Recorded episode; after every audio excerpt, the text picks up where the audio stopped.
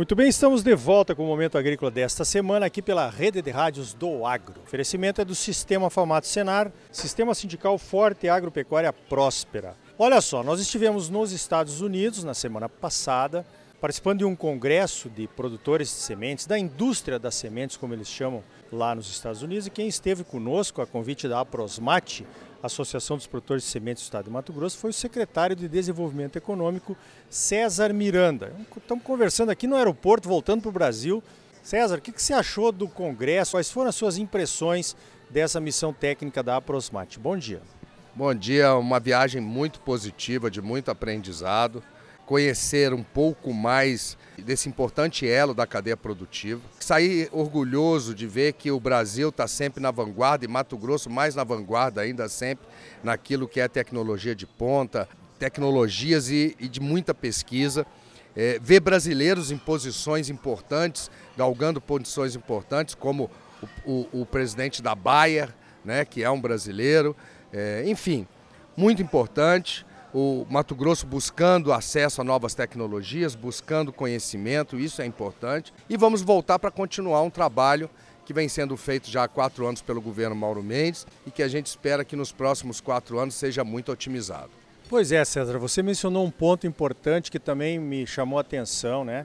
A importância que o Brasil e, por consequência, o Estado do Mato Grosso está tendo para as grandes empresas. Nós tivemos quatro reuniões com grandes empresas, a Corteva, a Singenta, a Stein Sementes e a Bayer. A Stein Sementes tem investimentos no Mato Grosso que a gente nem sabia que eles eram sócios, né? Na FS Bioenergia, esse etanol de milho que está trazendo tantas vantagens aí para a nossa segunda safra, vão entrar agora com a, o germoplasma, as variedades que eles já desenvolvem há muito tempo aqui no estado de Mato Grosso. Que bom ser a bola da vez depois de, de esperar por tanto tempo, né, César? Não, com certeza. É, essa parceria da Stein com o grupo é, Fiagril já era de meu conhecimento. O Marino Franz, que é um dos sócios da Fiagril, junto com o Miguel, que é prefeito hoje de Lucas, é um homem de muita visão, está sempre à frente do seu tempo. É, há muitos anos atrás começou a trabalhar aqui nos Estados Unidos, buscando parcerias, novas tecnologias está aí. É a FS, é a Impasa e outras tantas indústrias de etanol de milho que estão sendo já construídas e outras sendo construídas no estado de Mato Grosso. E por aí vai. Na próxima semana eu estarei em Nova Mutum inaugurando uma indústria da Ecofortes, que é uma empresa de ponta maior do Brasil, que faz a industrialização do caroço do algodão, fazem até margarina de caroço de algodão. É a industrialização chegando no momento correto onde o governo do estado teve a coragem e a visão também de mexer nos incentivos fiscais, fazer a recuperação econômica do estado em 2019. E hoje o Mato Grosso virou um outro ambiente de negócio, porque a iniciativa privada ia muito bem, o Estado ia mal. Hoje o Estado tem condições de investir em educação, em saúde, eh, em segurança pública, tem condições de mexer nos seus incentivos fiscais, transformando os incentivos fiscais de Mato Grosso os melhores do Brasil, não só em percentuais, como é uma adesão, acabou a burocracia. Então tudo isso vai criando, melhorando um ambiente de negócio e que está propiciando que os investimentos estão, é, estejam sendo feitos em Mato Grosso e num volume cada vez maior. É, e é importante a transparência também, né? Porque senão a coisa fica meio obscura, ninguém sabe direito para onde que está indo o incentivo e, e por aí vai, né? Agora, você, nós falamos do etanol de milho, mas também nós vimos a importância que vai ter aqui nos Estados Unidos o biodiesel. O Mato Grosso está sentado em cima de um pré-sal dos ingredientes de biodiesel. Nós temos o óleo de soja, nós temos o maior rebanho bovino do Brasil, que é, oferece também ah, o sebo bovino, tem os outros óleos aí possíveis, como girassol, algodão, enfim, não sei se serão competitivos, mas de qualquer forma estão ali e nós não estamos olhando para isso, nós continuamos trazendo óleo diesel de caminhão lá do sul do Brasil para queimar em Mato Grosso, para depois levar nossa produção embora e talvez ser transformada em biodiesel em outro, em outro estado. Também temos a maior, a segunda maior capacidade de transformar o, o, o óleo de soja em biodiesel do Brasil. O governo não tem nenhum plano para é. talvez aumentar o percentual de biodiesel no diesel em Mato Grosso? É, isso é uma política do governo federal, né? A bancada federal de Mato Grosso e o governador tem acompanhado isso atentamente também, para que essa política seja mantida no próximo governo que toma posse em 1 de janeiro, se possível seja ampliada para que a gente produza cada vez mais vezes, mais quantidade de combustíveis verdes, sustentáveis, em vez de ficar queimando realmente combustíveis fósseis. Agora, isso aí não depende do governo do estado, depende do governo federal. Então, existe uma lei que vai aumentando o percentual de tempos em tempos. Essa lei parece que não foi cumprida no ano de 2022 pelo governo federal, mas agora existe uma perspectiva, um trabalho muito sério que está sendo feito, principalmente pelo pessoal da bancada é, agrícola, é, para que o governo que vai tomar posse em 2023 mantenha isso e possa até ampliar. Essa é a expectativa. Bom, nós, você falou do novo governo, né? Nós estamos gravando essa entrevista aqui. Hoje é dia 10 de dezembro. O ministro da Agricultura ainda não foi anunciado. Provavelmente será um mato-grossense. Evidentemente que existem muitas dúvidas, né?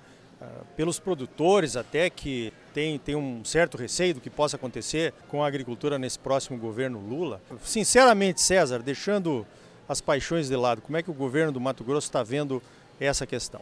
Olha, é, eu não posso responder pelo governador, mas eu diria que é um sentimento geral de que seja quem for que estiver à frente do Executivo Nacional, não vai ter como menosprezar o agro, que é quem segura esse país. É o que dá segurança alimentar, é que dá as divisas através da exportação. Então, o agro brasileiro é altamente competente, sustentável. O Mato Grossense, então, nem se fala, aumentamos a nossa produção a cada ano, combatendo o desmatamento ilegal, combatendo queimadas ilegais, quer dizer, com muita sustentabilidade. E não vai ter governo nesse país que vai poder é, ir contra o agro, porque seria ir contra o Brasil e contra a, a, os seres humanos, porque as pessoas precisam comer. E o Mato Grosso ajuda a garantir a segurança alimentar, não só do Brasil, como do mundo. Muito bem. César, fala um pouquinho dos seus planos, do plano da sua secretaria para esses próximos quatro anos de governo Mauro Mendes. Aí. Olha, finalizando aí uma fase, agora no início de 2023 estamos inaugurando é, depois de uma expectativa de 30 anos, a nossa zona de processamento de exportação. Estamos trabalhando muito fortemente, ela fica em Cáceres, né? É, estamos trabalhando muito fortemente para que o, o, alfandegamento, além da obra, a obra física, o alfandegamento pelo governo federal saia até o início do ano, fevereiro, março. Isso abre uma perspectiva gigantesca de industrialização para o Estado, não só para a região da Grande Casas, porque você passa a ter uma competitividade ainda melhor, além de poder utilizar é, uma logística hidroviária, que já é uma realidade, você também passa a ter os benefícios fiscais para importação e exportações dado pelas zonas de processamento de exportação. Temos grandes investimentos aí, projetos que foram desenvolvidos e aprovados, é muita burocracia, né? É, durante quatro anos, mas grandes investimentos no setor do turismo, que vão começar a acontecer agora porque normalmente os projetos de infraestrutura turística estão sempre é, a, perto de um curso de água, de um rio. Então você tem que ter autorização da Marinha, do IFAM, do é, é, Serviço de Patrimônio da União, da SEMA. Então, realmente atrasou um pouco com pandemia tudo, mas agora esses projetos estão todos prontos, todos sendo licitados. Vamos ter grandes investimentos, como já se iniciou em Santo Antônio do Levegé, vai iniciar agora em Barão do Melgaço, São Fés da Araguaia, Luciara, Nobres, em Bom Jardim, enfim, uma série de projetos e continuar ao lado de quem produz em Mato Grosso. Esse é o papel da Secretaria de Desenvolvimento Econômico do Estado, discutindo as melhores políticas, as melhores práticas e construindo junto com o governo do Estado, que nós somos governos, mas representamos, vamos dizer, os segmentos econômicos, as melhores políticas para que o Estado cresça com justiça social, distribuindo renda, mas dando competitividade a todos os segmentos que trabalham em Mato Grosso. Muito bem, conversei com o secretário César Miranda, secretário de Desenvolvimento Econômico de Mato Grosso. Estivemos juntos aqui nos Estados Unidos, participando a convite da Aprosmate do Congresso de Sementes aqui do, dos Estados Unidos. César, parabéns pelo trabalho e obrigado pela tua participação aqui no Momento Agrícola. Eu que agradeço, estou sempre à disposição e, repito, foi uma viagem de muito aprendizado e que vai gerar muitos bons frutos também.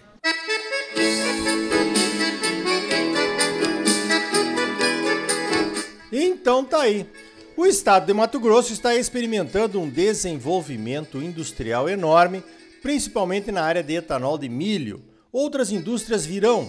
Precisamos melhorar ainda mais as oportunidades e os elementos atrativos para essas novas indústrias. Na questão do biodiesel, é possível sim usar uma mistura maior de biodiesel ao diesel em frota própria com autorização da ANP, a Agência Nacional do Petróleo.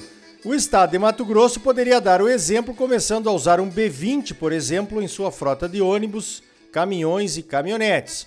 Mas seria uma exceção e é bastante burocrático.